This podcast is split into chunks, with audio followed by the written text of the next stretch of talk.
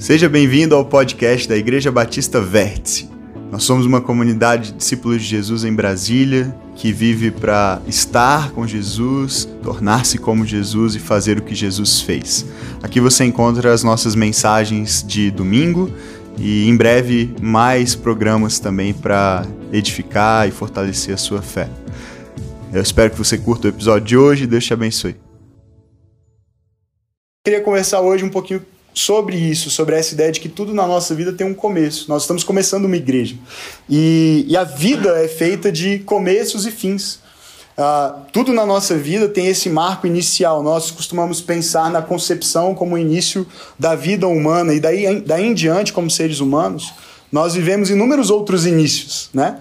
Fases, estações, experiências, relacionamentos, tudo tem um começo seja o nascimento, a primeira palavra de um bebê, estou falando agora puxando a sardinha para o meu lado, que é o momento de vida que a gente está vivendo, né? Então a gente tem vivido vários começos, o nascimento do Rafa, do Thomas, o momento da primeira palavra ou do primeiro passo, né? Ah, o início da alimentação, ah, depois para os que têm filhos mais velhos, o primeiro dia na escola, é, o primeiro amor, o primeiro beijo, um primeiro relacionamento. A vida é feita de, de fases e cada uma dessas fases tem o seu momento, o seu seu marco inicial. E até igrejas têm começos.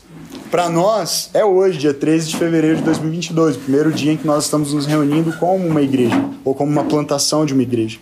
Para desse e para mim, na verdade, isso começou alguns anos atrás. E talvez para alguns outros que têm orado por isso conosco. Mas eu me pergunto desde quando Deus pensa nisso? Desde quando Deus pensa sobre este dia, sobre este momento? Se tudo na vida tem um começo, é verdade também que tudo na nossa vida tem um fim, né? Nós passamos por términos, por alguns por demissões, por falências, fechamento de negócios, alguns por divórcios, o fim de um relacionamento.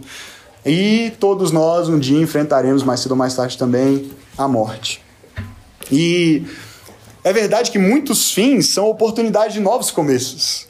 Porque às vezes uma carreira termina, mas uma outra começa a gente se reinventa, a gente, se, a gente descobre novas aptidões, novas paixões, a gente termina alguns relacionamentos, mas começa outros. Mas também é verdade que alguns fins, pelo menos deste lado aqui da eternidade, são irreparáveis. Quando uma pessoa morre, por exemplo, alguém que a gente ama muito, alguém por quem nós temos muito carinho, não tem como reparar isso, não tem como substituir isso com outra pessoa ou com outro relacionamento.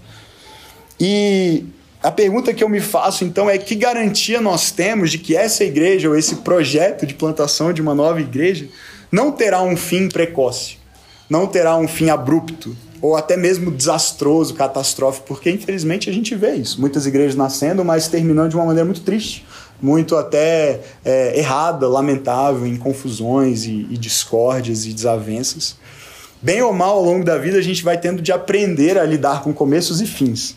Mas nós parece que carregamos dentro de nós uma expectativa de que algumas coisas, por serem tão boas na sua essência, nunca deveriam terminar. Na é verdade, você já viveu essa sensação? Poxa, esse momento deveria durar para sempre. Essa pessoa não podia morrer, essa pessoa tinha que, tinha que ficar aqui para sempre.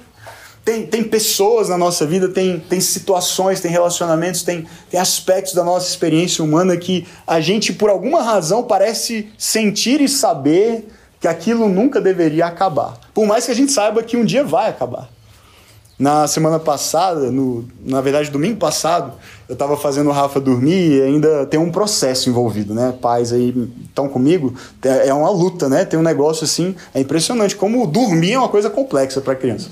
E, e eu tava lá com ele, e geralmente eu deito um pouquinho do lado dele, na caminha, né, perto da caminha dele, e fico batendo no bumbuzinho. É, agora ele tem a mania de pedir para coçar, gente. Coçar a barriga.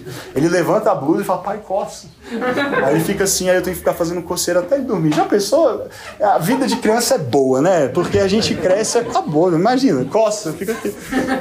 E, e aí eu tenho que ficar lá coçando até o bonitão resolver apagar. E, e, eu tava, nesse dia, assim, eu tava meio cansado, e eu tava doido para jantar e dormir, assim, tava cansado, e eu falei, filho, você já tem dois anos e três meses, sabe? Você já é um rapaz, eu acho que já tá na hora de você aprender a dormir sem o papai ter que coçar. O negócio de ficar coçando, batendo no bumbum, já, já passou, né? É hora de dormir, é hora de dormir, fecha o olho e dorme, né? E aí ele, ô oh, pai, coça, coça.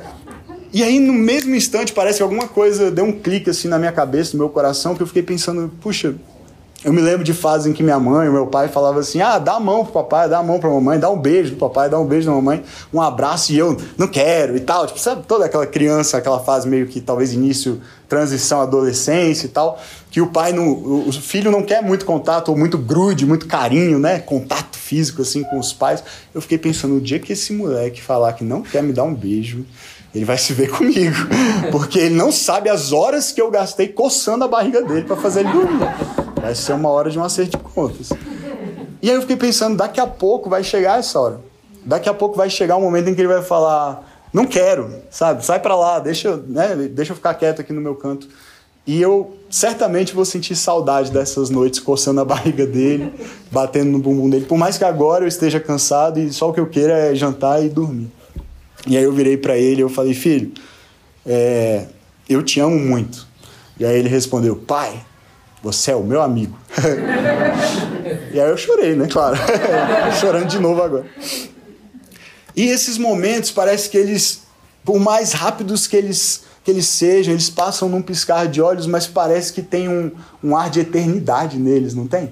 Tem alguma coisa que faz a gente querer gravar e guardar aquela cena para sempre. Aquela experiência nunca deveria acabar. E a gente tenta ficar lembrando, e, e, muitas pessoas já disseram: anota as coisas que eles falarem, as expressões, as pérolas que eles soltam, porque você vai esquecer. E você vai morrer de saudade desses momentos. E C.S. Lewis, escrevendo um livro que é bem conhecido, Cartas de um Diabo ao Seu Aprendiz, ensinando, né, ou imaginando de forma fictícia como um demônio mais velho e mais experiente ensinaria um demônio mais jovem a tentar os seres humanos, ele tem essa frase, ele diz assim, o presente é o ponto no qual o tempo toca a eternidade. E na sequência do texto, ele desenvolve o raciocínio de que quando os seres humanos aprendem a viver no momento presente, ou seja, não ficam ansiosos demais acerca do futuro, nem remoendo demais o passado, mas aprendem a viver o momento presente. É naquele momento que eles vivem o mais perto que é possível viver de como Deus vive. Porque Deus é eterno. Então, para Deus não há passado, presente ou futuro, ele está acima e fora do tempo. Então, para Deus, ele enxerga o tempo dessa maneira, como, como cada momento tendo esse valor eterno. E, e, quando nós aprendemos o valor da eternidade, quando nós aprendemos a, a nos ancorar na eternidade, e deixamos, portanto, de lado a, a ansiedade acerca do futuro e, e, o passado que muitas vezes nos aprisiona e nos amargura e nos, nos entristece, então nós estamos mais perto desse ponto de encontro com Deus, que é o presente, que é o que é mais próximo do que nós podemos viver deste lado da eternidade, de como Deus vive. Nós temos esse anseio dentro de nós, e a própria palavra de Deus diz lá em Eclesiastes 3,11: o Salomão escreve isso, ele diz: Deus fez tudo apropriado ao seu tempo, e também pôs no coração do homem um anseio pela eternidade. Ou seja, tudo tem o seu tempo determinado por Deus, debaixo do sol, é o que ele diz nos versos anteriores, há tempo para tudo. Para rir, para chorar, para abraçar, para se afastar de abraçar. A gente tem vivido nos últimos anos o tempo de se afastar de abraçar, não é mesmo? Mas, mas embora tudo tenha o seu tempo apropriado, também há no coração do homem essa sensação e esse anseio por algo maior e algo que não acabe. Um anseio pela eternidade. Isso é um paradoxo, não é mesmo? Deus estabelece um tempo certo para cada coisa, mas ao mesmo tempo coloca em nós o desejo de que esse tempo dure para sempre. O tempo de algumas coisas, o tempo de algumas pessoas. Então a pergunta que fica é como viver como nós podemos viver ancorados na eternidade, mas se nós mal conseguimos focar no presente. Se nós temos tanta dificuldade, porque somos seres sujeitos ao tempo, de enxergar e até entender o conceito de eternidade, como é que a gente pode viver ancorado nela. Entender isso, experimentar esse mistério de que somos seres sujeitos ao tempo, a começos e fins, apresentações e despedidas, chegadas e partidas, nascimento e morte. Como é que nós podemos começar uma comunidade como essa, uma igreja, se esse é um projeto eterno por definição e que vai durar para sempre, mas nós somos seres temporais?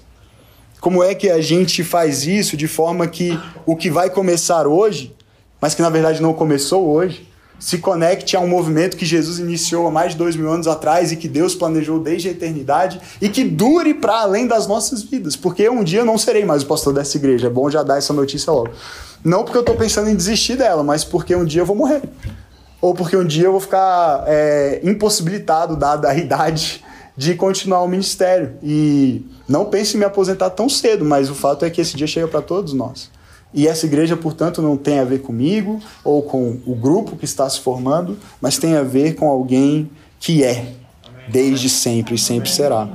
Então a resposta para como é que a gente vive nesse paradoxo está numa pessoa. Numa pessoa que deixou a eternidade para entrar no tempo. Uma pessoa que deu origem a tudo que é. E não faz sentido começar nada sem, na verdade, entender que não há começo sem ele. Eu quero hoje e nos próximos três domingos, então se você está vindo hoje, já fica essa notícia, a gente não para nunca mais, até Jesus voltar, amém? A gente começa hoje e não para mais, mas nos próximos três domingos a gente vai dar sequência à mensagem de hoje. Então seria muito bom se você viesse pelo menos por quatro domingos, para não pegar pela, né, só uma parte de uma série de mensagens que eu estou chamando de Jesus do começo ao fim, e antes e depois também. Jesus do começo ao fim e antes e depois. E a gente vai estudar o Evangelho de João, capítulo 1, do verso 1 ao verso 18, nessa série. Quatro domingos estudando esses 18 versículos, João 1, de 1 a 18. Vamos ler esse texto? Se você tiver uma Bíblia, você pode abrir no celular ou no papel, ou você pode acompanhar aqui na tela a leitura comigo. Evangelho de João, capítulo 1, verso 1. No princípio era aquele que é a palavra. Ele estava com Deus e era Deus. Ele estava com Deus no princípio. Todas as coisas foram feitas por intermédio dele, e sem ele nada do que existe teria sido feito. Nele estava a vida, e esta era a luz dos homens. A luz brilha nas trevas, e as trevas não a derrotaram. Surgiu um homem enviado por Deus chamado João. Ele veio como testemunha para testificar acerca da luz, a fim de que por meio dele todos os homens crescem. Ele próprio não era a luz, mas veio como testemunha da luz estava chegando ao mundo a verdadeira luz que ilumina todos os homens. Aquele que é a palavra estava no mundo e o mundo foi feito por intermédio dele, mas o mundo não o reconheceu. Veio para o que era seu, mas os seus não o receberam. Contudo, aos que o receberam, aos que creram em seu nome, deu-lhes o direito de se tornarem filhos de Deus, os quais não nasceram por descendência natural, nem pela vontade da carne, nem pela vontade de algum homem, mas nasceram de Deus. Aquele que é a palavra tornou-se carne e viveu entre nós. Vimos a sua glória, glória como do unigênito, vindo do Pai, cheio de graça e de verdade. João dá testemunho dele, ele exclama: Este é aquele de quem eu falei, aquele que vem depois de mim é superior a mim, porque já existia antes de mim. Todos recebemos da sua plenitude graça sobre graça. Pois a lei foi dada por intermédio de Moisés, a graça e a verdade vieram por intermédio de Jesus Cristo. Ninguém jamais viu a Deus mas o Deus unigênito que está junto do Pai o tornou conhecido. Amém? Vamos orar mais uma vez, Pai. Essa é a tua palavra e nós cremos que ela é viva e eficaz e fala aos nossos corações para gerar vida, transformação, santificação, salvação. E nós pedimos que ela cumpra esse propósito nessa manhã, pela tua graça, em nome de Jesus. Amém. Amém. Hoje a gente vai se concentrar só nos três primeiros versículos deste, dessa introdução do Evangelho de João. Esse é uma espécie de prólogo, de introdução ao Evangelho de João. E é, é, extremamente denso, não sei se você sente isso, mas é um texto extremamente denso, porque é cheio de metáforas, é cheio de analogias. Ele compara Jesus, sem citar o nome de Jesus, que só aparece no verso 17. Ele compara Jesus e deixa claro que está falando sobre Jesus por meio de metáforas, ilustrações. E a gente vai explorar esse texto em quatro domingos, como eu disse, mas hoje só os três primeiros versos. Quero ler de novo e começar a destacar algumas coisas com vocês. No princípio era aquele que é a palavra.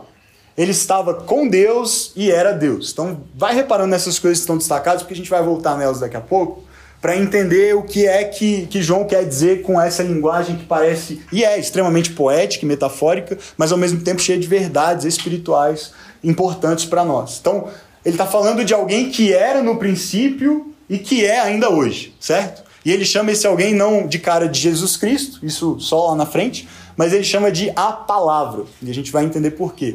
E ele também diz um outro paradoxo temporal, né? Ele era e é. Ele estava com Deus e era Deus. Ou seja, parece que esse alguém tem uma personalidade muito singular, muito específica, uma natureza muito, muito particular. Não parece que João está falando de um homem normal, não é verdade? Não parece que ele está falando de uma pessoa qualquer, porque esse alguém, a respeito do qual ele vai se dedicar a, a falar e contar a história de vida dessa pessoa, esse alguém era um com Deus, sem ser é, é, inseparável ou, ou ele é distinto e um ao mesmo tempo. Ele estava com Deus e era Deus. Ele era no princípio, mas ele ainda é até hoje. Então, de quem é que João está falando e, e o que isso implica? Que realidades são essas a respeito das quais ele está falando? O verso 2 diz também: ele estava com Deus no princípio. Então, uma repetição e uma ênfase para deixar claro isso. Olha, ele estava lá quando tudo começou. E no verso 3 ele diz: Todas as coisas foram feitas por intermédio dele, e sem ele nada do que existe teria sido feito. Então perceba já desde agora que João está deixando claro que essa pessoa a respeito da qual ele está falando não só estava no começo de tudo, mas foi o agente por meio do, do qual tudo que veio a existir veio a existir. Percebe? Não tinha, não, não haveria nada que existe hoje não fosse por meio dessa pessoa que ele chama de palavra. Para quem é habituado a ler a Bíblia e já leu especialmente o livro de Gênesis, que é o primeiro livro da Bíblia lá no Antigo Testamento, é, é quase que impossível não notar uh, que João faz uso justamente da abertura de Gênesis para abrir o seu evangelho. Ele pega vários dos elementos de Gênesis 1 e ele traz para o seu primeiro, para a abertura, para as primeiras palavras do seu evangelho. Eu fiz um quadro aqui só para deixar isso claro para vocês, a título de comparação, para mostrar a intencionalidade de João ao escrever o seu evangelho e caracterizar esse Jesus a respeito do qual ele está falando. Lá em Gênesis 1, se você abre a sua Bíblia, praticamente todas as versões começam da mesma maneira, no princípio. Então, Gênesis 1 começa com no princípio. João capítulo 1 começa como? Verso 1? No princípio, certo? É, e diz ele estava com Deus no princípio, no verso 3, para repetir e deixar claro. Então era no princípio, no, no, momento em que tudo é criado, porque Gênesis conta a história da criação de tudo que existe, e João está resgatando e trazendo essa conexão de, da história de Jesus com a história da criação. Depois, na sequência, Gênesis 1 ainda, verso 1, diz: No princípio, Deus. E João diz: Era aquele que é, ele estava com Deus e era Deus. Então, João também deixa clara essa conexão entre a história que ele está contando agora desse homem com quem ele andou e conviveu e a história de quando Deus, lá no princípio, criou todas as coisas. Depois Gênesis vai dizer, no princípio Deus criou os céus e a terra, e João segue no seu evangelho dizendo todas as coisas foram feitas por intermédio dele, porque dizer que Deus criou os céus e terra é só o jeito bíblico de dizer Deus criou tudo, né? Porque tudo que existe está embutido ou no céu ou na terra. É, e depois, na sequência da, do relato de Gênesis, isso é discriminado, é, é, é esmiuçado, cada aspecto da criação é mencionado. Era a terra sem forma e vazia, lá em Gênesis. E aí João diz: sem ele, nada do que existe teria sido feito. Ou seja, a gente teria a mesma coisa que, que é o retrato lá de Gênesis 1, pré-criação. Nada. Terra sem forma e vazia é uma maneira de dizer existia só desordem, caos, um ambiente inóspito, impossível de ser habitado por vida. E finalmente ele diz lá em Gênesis 1, agora no verso 3, disse Deus haja luz e houve luz, e aí dá origem à sequência propriamente dita da criação, em que Deus fala e as coisas vêm a existir, e a primeira coisa que ele cria é a luz, e João chama Jesus, portanto, de a palavra. Amém. Quando Deus fala, quando Deus profere a sua palavra, a criação vem à existência. E João se apropria de um termo da filosofia grega que é o logos, a sabedoria, o conhecimento, a palavra, o verbo, e ele então vendo essa conexão e entendendo quem Jesus é, quem Jesus era e quem ele é, ele chama Jesus de a palavra. A gente pode seguir e essa é uma afirmação muito ousada que João faz. Na verdade, toda essa apropriação que ele faz de Gênesis capítulo 1 para abrir o seu evangelho é, é, uma, é um movimento muito ousado da parte dele, porque com isso, João está dizendo que a história dessa pessoa, essa história que ele está prestes a contar para a gente no seu evangelho, é tão importante quanto a história da própria criação. E que, na verdade, essa pessoa tem um relacionamento muito particular com o próprio Criador. E ele vai se esforçar para com beleza, poesia e metáforas, mostrar isso para a gente. Repare que ele diz então: no princípio era aquele que é a palavra, ou seja, aqui ele está afirmando a pré-existência de Jesus. Jesus não veio a existir quando ele nasceu de Maria, quando ele se encarnou e veio ao mundo em forma humana, ele sempre existiu. Ele sempre esteve, desde a eternidade, com Deus Pai e com o Espírito. Ele, ele também afirma com isso a imutabilidade de Jesus. Ele diz: ele era e ele é. Ou seja, o mesmo Jesus que estava lá criando todas as coisas ao lado de Deus Pai, é o mesmo Jesus que nós vimos, que nós tocamos, com quem nós comemos e caminhamos enquanto ele esteve aqui na terra. Não é, não é uma, uma certa loucura falar isso? Imaginar que um homem com quem você conviveu, coloque-se no lugar dele, coloque-se coloque no lugar daquelas primeiras pessoas que ouviram essa mensagem, que leram essas palavras circulando pelas igrejas. Imagine isso, dizer que um homem que nasceu lá em Belém, que cresceu em Nazaré, que andou pela Galileia, um lugar remoto da terra, insignificante na história, um, um homem que era um carpinteiro até provavelmente seus 30 anos de idade, que só teve um ministério por três anos e morreu como um criminoso condenado por Roma. Imagina a, a, ousadia dessas palavras de João de dizer ele era um com Deus. Ele era o próprio Deus em forma de homem. E ele, o mesmo que era, é ainda hoje. Mas ele morreu, João. Não, esse não é o fim da história. Ele está vivo, ele ressuscitou. Ele é aquele que era. João está afirmando também a unidade, então, desse que é a palavra com o Criador. Eles são um só, porque ele diz ele era Deus, mas ao mesmo tempo eles são distintos, ele estava com Deus. Como é que alguém pode ser e estar com ao mesmo tempo? Não é verdade? Só, só ah, esse mistério por si só já deve nos fazer ficarmos apaixonados por esse Deus do cristianismo, que é três sendo um, que é um sendo três esse mistério que nós chamamos de trindade, um Deus que, que é uma unidade, mas que é distinto também e é uma comunidade, portanto, de amor perfeito, Pai, Filho. E também João vai se dedicar muito à pessoa do Espírito Santo, mais lá na frente, do capítulos 13 ao 17 em João, ele vai falar muito sobre o Espírito Santo, porque uma das principais missões de João no seu evangelho é redefinir a palavra Deus que para o judeu monoteísta, né, que crê só em um Deus, só há um Senhor, um, um Deus, é, era algo extremamente até herético, impensável. Mas João com isso não diz há três deuses. Ele desenvolve essa teologia da trindade, não só ele, os outros autores também bíblicos e especificamente no Novo Testamento vão se dedicar a isso. Mas João fala muito sobre esse Jesus que é um com Deus, que é um com o Pai e também um com o Espírito.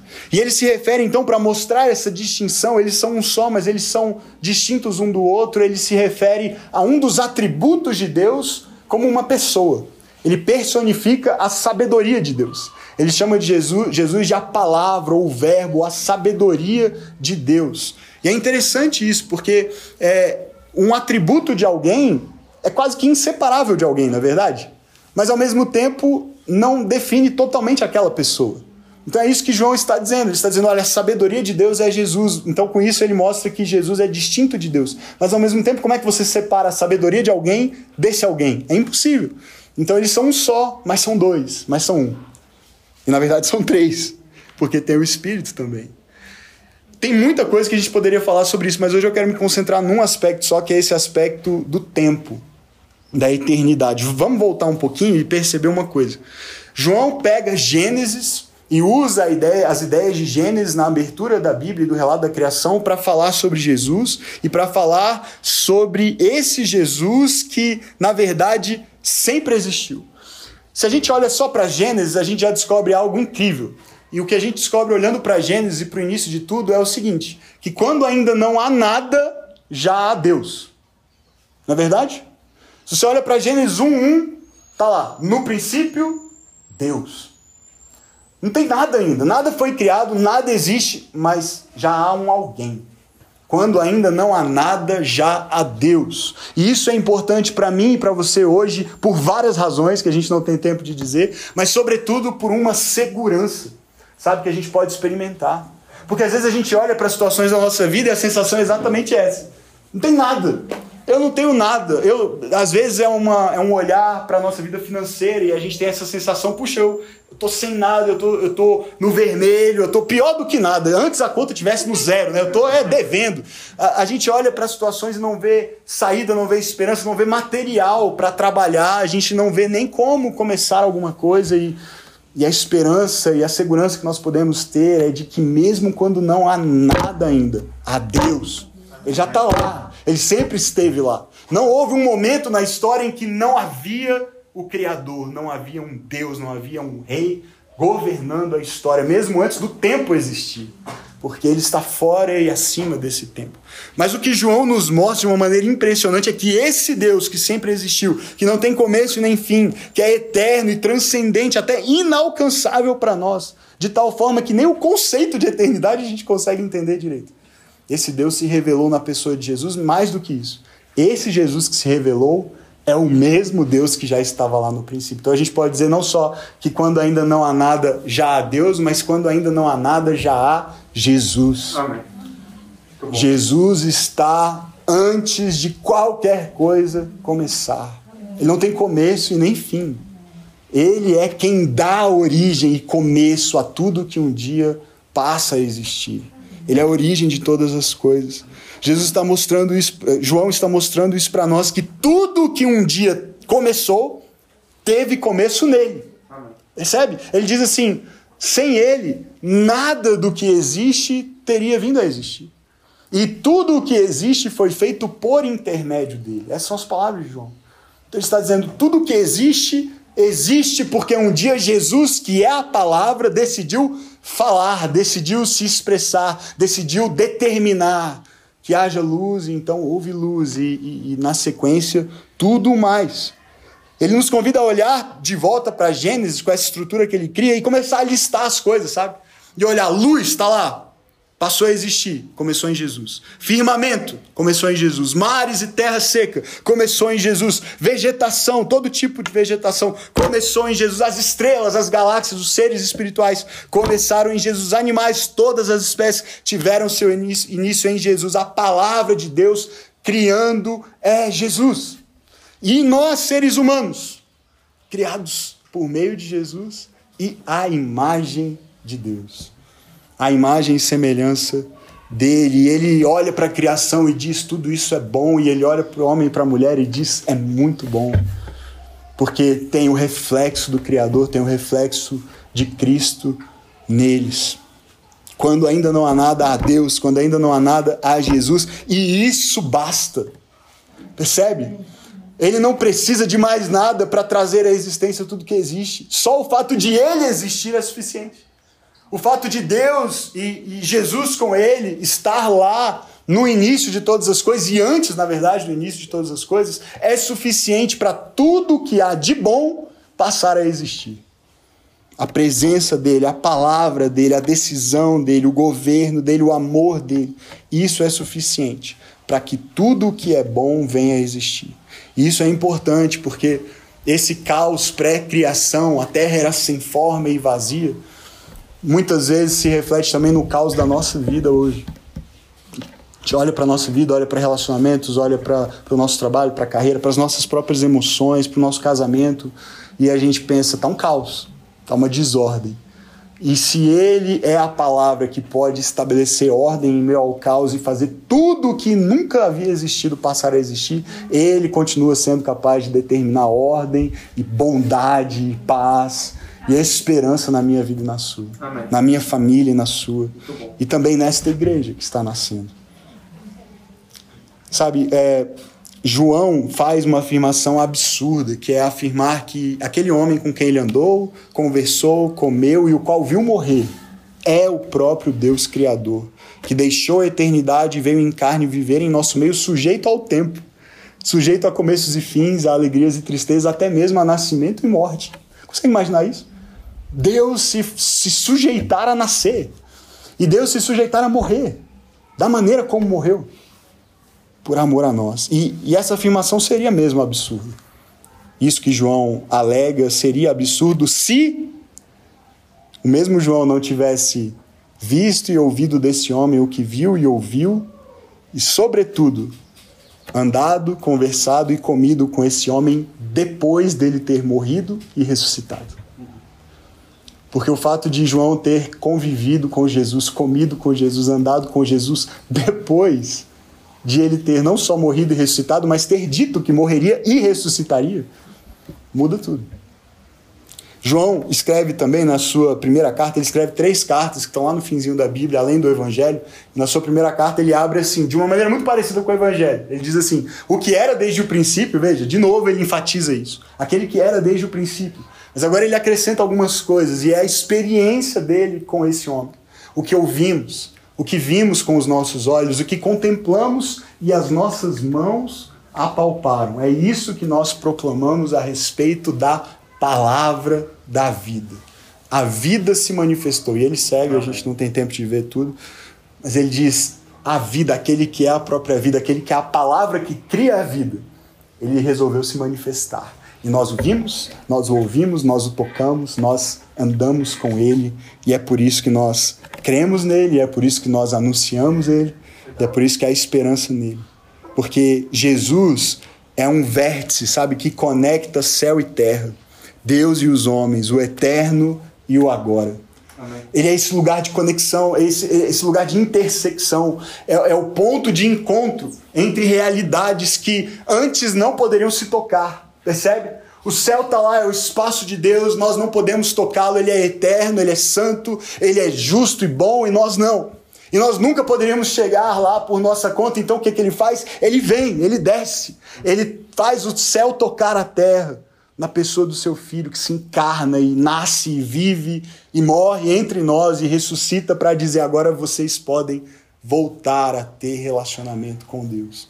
É esse ponto de encontro entre céu e terra, Deus e os homens, o eterno e o agora. Ele é esse lugar onde a nossa vida finita e passageira encontra uma segurança eterna.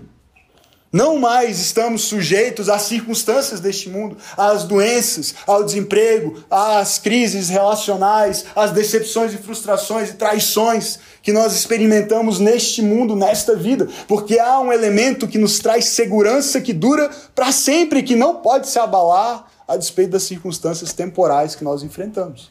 Porque esse Jesus decidiu ser essa âncora, esse ponto de encontro, esse vértice que conecta céu e terra, o eterno e o agora, Deus e nós. E é nele que a nossa vida, os nossos projetos começam e somente ele pode de decretar quando é que eles vão terminar. Não é verdade? Porque se tudo tem começo nele, então tudo só pode também ter fim quando ele decide. Ele diz quando as coisas começam, então é ele que tem a prerrogativa de dizer quando é que elas vão terminar. Nada termina antes do tempo, sem uma ordem, sem uma declaração, sem uma decisão de Cristo. Ele decide o começo e o fim. As nossas vidas não começaram no dia em que nós fomos concebidos, muito menos quando nós nascemos. Elas começaram em Jesus. Amém. Quando ele nos concebeu, muito antes de existirmos, porque nele nós fomos criados e agora, por causa do que ele fez, nós podemos ser recriados. Nós podemos ser refeitos, nós podemos nascer de novo. É disso que se trata o Evangelho. A gente vai ver isso nas próximas semanas, porque se você lembrar, a gente leu isso nos versículos que, que foram lidos nessa manhã ali em João, no capítulo 1. Fala de, de uma experiência que aqueles que creem em Jesus vivem, que é de se tornarem filhos de Deus, não nascidos por vontade humana ou da carne, mas do próprio Deus. Então a gente vai falar sobre essa recriação que acontece, ou essa nova criação que acontece por meio de Jesus. Mas hoje eu quero enfatizar isso: a sua vida foi planejada por Deus desde a eternidade. Este momento foi planejado por Deus desde a eternidade. Essa igreja não começa hoje. Porque se começasse hoje, a gente poderia de alguma maneira se orgulhar daqui a uns anos e falar: lembra do dia 13 de fevereiro? A gente não tinha nada e a gente começou e a gente fez, e olha o que a gente tem hoje, olha o, o prédio que nós temos, olha quantas pessoas nós temos, olha quantas pessoas nós batizamos, olha quantas pessoas nós discipulamos, olha quantas vidas restauradas, famílias. A gente poderia de alguma maneira olhar para trás e colocar como marco inicial de tudo isso, dia 13 de fevereiro de 2022. Isso de alguma maneira daria para nós algum tipo de controle ou, no mínimo, uma satisfação orgulhosa de dizer: nós começamos algo maravilhoso. Nós não estamos começando uma igreja hoje, Jesus começou a sua igreja. Amém. Só há uma igreja, a igreja de Cristo Jesus, a noiva do Cordeiro, o corpo de Cristo na terra. O que nós estamos fazendo hoje é dar sequência e humildemente dizer: Senhor, nós queremos participar. Nós queremos participar do que o Senhor está fazendo na história, do que o Senhor começou na eternidade, do que o Senhor vai fazer até o dia da consumação, quando o Senhor voltar e restaurar definitivamente todas as coisas. Se Ele é o cabeça desse corpo e Ele é eterno, então a sua igreja, o seu corpo, também foi criado para ser eterno, para existir e reinar com Ele para sempre. Isso exclui, se há essa dúvida ainda no coração de alguém, a possibilidade de que isso seja um projeto pessoal, de que isso seja um projeto nosso, de um grupo de pessoas. Porque nós, individualmente, como comunidade, estamos ancorados em Jesus. Amém. E se permanecermos assim, isso vai durar para sempre. Amém. Muito além de nós. Os nossos filhos, netos, novas gerações, pessoas que nós nem sonhamos e nem conhecemos, um dia virão e participarão disso conforme a vontade de Deus e o Senhor permitir. Mas se é um projeto dele, está ancorado nele, então vai durar para sempre. E no momento em que se tornar prioritariamente uma instituição humana, um projeto de poder, um meio para outros fins que não o de tornar esse Jesus que era, que é e que sempre será conhecido, então essa igreja terá decretado o seu fim. Mas a verdadeira igreja, a noiva de Cristo, permanecerá e triunfará com ele. E eu quero fazer parte dela. Eu quero ser parte dessa igreja que vai triunfar e vai reinar com Jesus para sempre. E ele nos convida a ser parte dela, independentemente da igreja local na qual você congregue. Se você decidir ser dessa, é óbvio que a gente vai ficar muito feliz. Mas na sua igreja local, com outros irmãos e irmãs, discípulos de Jesus, fiéis a Jesus e a Sua palavra. É ali que nós devemos estar ancorados para dar sequência àquilo que o próprio Jesus está fazendo.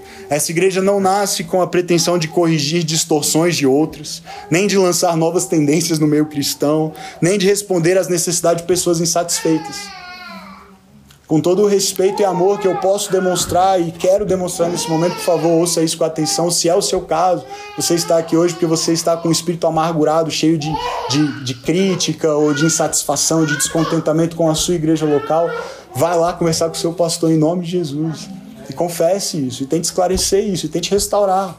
E às vezes as pessoas mudam de igreja e tudo bem, mas desde que isso seja feito com paz e por uma direção de Deus e não por um espírito amargurado, crítico, é, é, enraivecido ou, ou é, é arrogante às vezes até, sabe? Porque a gente, a gente toma essa postura de, de olhar e apontar o dedo e criticar, e daqui a pouco nenhuma igreja é boa bastante pra gente. Nenhuma igreja é boa bastante pra gente. Deixa eu te contar uma coisa, essa igreja também não vai ser. Se a postura for essa, porque eu sei das minhas limitações e quem me conhece de perto também sabe, e quem não me conhece de perto ainda vai saber em breve. E, amém. Posso ouvir um amém? E, e o mesmo vale para todo mundo que decidir ser parte. Essa é a notícia que não é tão boa para vocês. Porque cada um vai trazer suas virtudes e seus dons e, e a presença de Deus que, que habita em você, mas também pecados, falhas, imperfeições, frustrações. E isso vai fazer dessa igreja uma bênção. Um lugar onde qualquer pessoa é bem-vinda e pode fazer parte, porque é um lugar de pessoas imperfeitas. Amém. Essa igreja nasce para anunciar que, como sempre foi no passado e é hoje, sempre será, Jesus continua sendo Deus. E aí, por isso ele continua sendo e tendo a palavra que começa e que termina todas as coisas. Enquanto nós anunciarmos isso, vem o que vier, nós estaremos bem. Porque o, Jesus, o próprio Jesus é a garantia. Ele disse assim: Eu estarei com vocês até quando? Até o fim dos tempos. Maravilhoso isso. Aí você diz assim: Mas como é que eu posso ter certeza? Porque nem sempre eu sinto essa presença dele. Nem sempre eu, eu percebo isso. Às vezes eu me sinto triste, só e sem esperança e parece que ele não está lá comigo. Como é que eu posso ter essa certeza, essa segurança que você está dizendo de que ele vai estar comigo sempre? É porque quando a história acaba, ele continua lá. Amém. É por isso que é Jesus do começo ao fim, e antes e depois. Porque ele estava antes de tudo começar, mas quando a gente olha para o fim da história, a gente vê o mesmo Jesus lá. Ele diz assim: está feito, acabou, terminou. Eu sou. Eu sou o que? O alfa e o ômega, o princípio e o fim. O alfa e o ômega são a primeira e a última letras do alfabeto grego. É só uma maneira poética de dizer eu sou o começo e o fim. Eu sou o primeiro e o último. Ele, ele conclui a história, ele completa a obra de restauração de todas as coisas e quando tudo acaba, ele ainda é. E essa é a garantia que eu e você podemos ter, de que ele sempre será e sempre estará conosco. Somente aquele que não tem começo e nem fim pode dizer acabou. Somente aquele que não tem começo nem fim pode decidir quando nós começamos e terminamos. E ele nos convida a viver com ele nesse vértice, nessa interseção entre o, hoje e o eterno. Ele nos liberta da escravidão do tempo. Não é maravilhoso isso? Viver refém do tempo, escravo do tempo, é terrível. É por isso que a gente experimenta tanta ansiedade hoje em dia. Sabe? Porque a gente pensa de alguma maneira que, que a gente tem que controlar o tempo e as coisas. E aí, em Cristo e nessa eternidade que toca o presente, a gente é liberto disso. A gente descobre que a gente foi feito para viver para sempre. Então a pressa acaba. Por que eu vou ter pressa ou ficar ansioso acerca do amanhã se, se eu tenho a segurança de que eu estarei com Ele para sempre? Ele nos liberta dessa escravidão. Nós não somos mais reféns do passado e nem do futuro e podemos tocar a eternidade aqui e agora, se estivermos nele. Jesus ontem e hoje, Jesus antes e agora, Jesus depois, Jesus para sempre. Que nós caminhemos nele, por ele e para ele. Amém? E se não for assim, minha oração é para que esse movimento acabe agora mesmo. Vale a pena começar. Mas se for para ser assim, que seja infinitamente mais do que nós temos pedido, pensado. E eu quero orar exatamente essas palavras, as palavras do apóstolo Paulo em Efésios 3, 20 e 21. Ele diz assim: Aquele que é capaz de fazer infinitamente mais do que tudo o que pedimos ou pensamos, de acordo com o seu poder que atua em nós. A Ele seja a glória na Igreja e em Cristo Jesus, por todas as gerações, para todos sempre. Amém. Amém. Amém. Vamos orar? Senhor, nós não temos como agradecer de forma apropriada o que o Senhor fez em Cristo Jesus. Não só o fato de que o Senhor criou todas as coisas, esse mundo lindo que nós, com os nossos pecados, contaminamos e distorcemos, mas que continua lindo, impressionante. Olhamos para a criação, olhamos para o céu, para a terra, para o mar, olhamos, para tudo que existe, olhamos para o nosso corpo e a complexidade dele Olhamos para as relações entre as pessoas, quando funcionam bem, com harmonia, em paz, amor. Que mundo maravilhoso o Senhor criou. Quanta bondade, quanta criatividade, quanta beleza, quanto amor o Senhor demonstrou ao fazê-lo.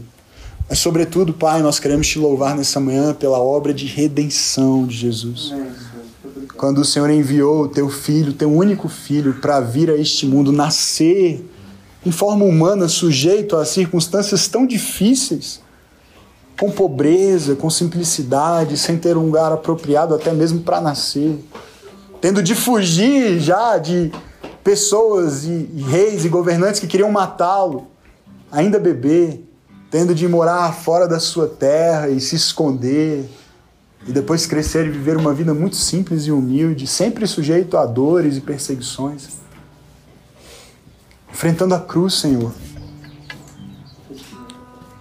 Indo àquela, ao monte da caveira e, e se permitindo ser pregado no madeiro por amor a nós, derramando seu sangue, sendo humilhado, sendo despido, sendo cuspido, sendo ofendido. Senhor, esse amor não tem não tem como a gente não reagir a ele, Senhor. Não tem como a gente ficar indiferente a essa história que mudou para sempre a história. O Senhor entrou, o Senhor deixou a eternidade para entrar no nosso tempo, para se sujeitar às dores deste mundo e, e da nossa vida humana. O Senhor se identificou com a gente. O Senhor fez isso por amor. O Senhor morreu por amor e o Senhor Aleluia, o Senhor ressuscitou, o Senhor Amém, venceu a morte. Aleluia, e hoje nós temos esperança de uma vida eterna por causa disso. Porque se o Senhor ressuscitou e venceu a morte, prometeu que vai voltar e nos fazer ressuscitar contigo, então nós temos motivos de sobra para nos alegrarmos a despeito das dores e dificuldades e começos e fins que enfrentamos. Senhor, nós reconhecemos que a nossa vida começou em Cristo e pode recomeçar também nele. E é isso que eu oro e peço para aquelas pessoas, amigos tão queridos que estão aqui hoje, mas que talvez ainda não tenham começado ou recomeçado a viver com Jesus. Senhor, não há vida melhor do que essa. Encontramos nele perdão dos pecados, paz para o coração, propósito para a nossa existência aqui e para sempre. E a certeza e a segurança dessa promessa de que o Senhor sempre estará conosco, até mesmo quando tudo acabar. Eu oro para que o teu espírito toque com graça e amor os corações nessa manhã e para aqueles que ainda talvez tenham chegado aqui fechados para a mensagem do teu evangelho ou confusos a respeito dela. Senhor, que seja manhã de clareza, manhã de transformação, de um abrir de olhos, de uma nova postura humilde diante do Senhor para dizer: Eu preciso de ti, Jesus. Eu preciso de ti, eu, eu quero andar mais perto, eu preciso te conhecer. Pai, nós como igreja queremos viver assim, nessa postura humilde também, sempre diante do Senhor, dizendo: Jesus, isso é tudo para nós. Isso é o nosso começo, o nosso fim, o nosso meio. É uma vida sem ti. Nunca houve nada, nada do que jamais existiu, teria existido não fosse o Senhor e a tua palavra, que diz: haja luz e a luz obedece. E nós nos sujeitamos a essa palavra nessa manhã, para que tudo aquilo que o Senhor tem para nós se cumpra na nossa vida individualmente e como igreja também. Essa nova comunidade que começa a nascer, mas que na verdade já começou e nasceu muito antes, no teu coração. Nós te amamos, nós consagramos a nossa vida, passado, presente, futuro, tudo é teu, tudo é teu seja glorificado nas nossas vidas, nas nossas casas, na vida dos nossos filhos, nas gerações, como orou o apóstolo Paulo, nós cremos e pedimos que o Senhor faça infinitamente mais. Porque o teu poder não se sujeita ao nosso tempo. É infinito, não tem fim. Nós chamamos, nós rendemos a Ti a nossa adoração e gratidão nessa manhã. Em nome de Jesus. Obrigado por ouvir esse episódio do nosso podcast da Igreja Batista Vértice. Para mais informações sobre quem nós somos, onde nós estamos, você pode acessar igrejavértice.com ou no Instagram, arroba Igreja Vértice. Deus abençoe a sua vida e até o próximo episódio.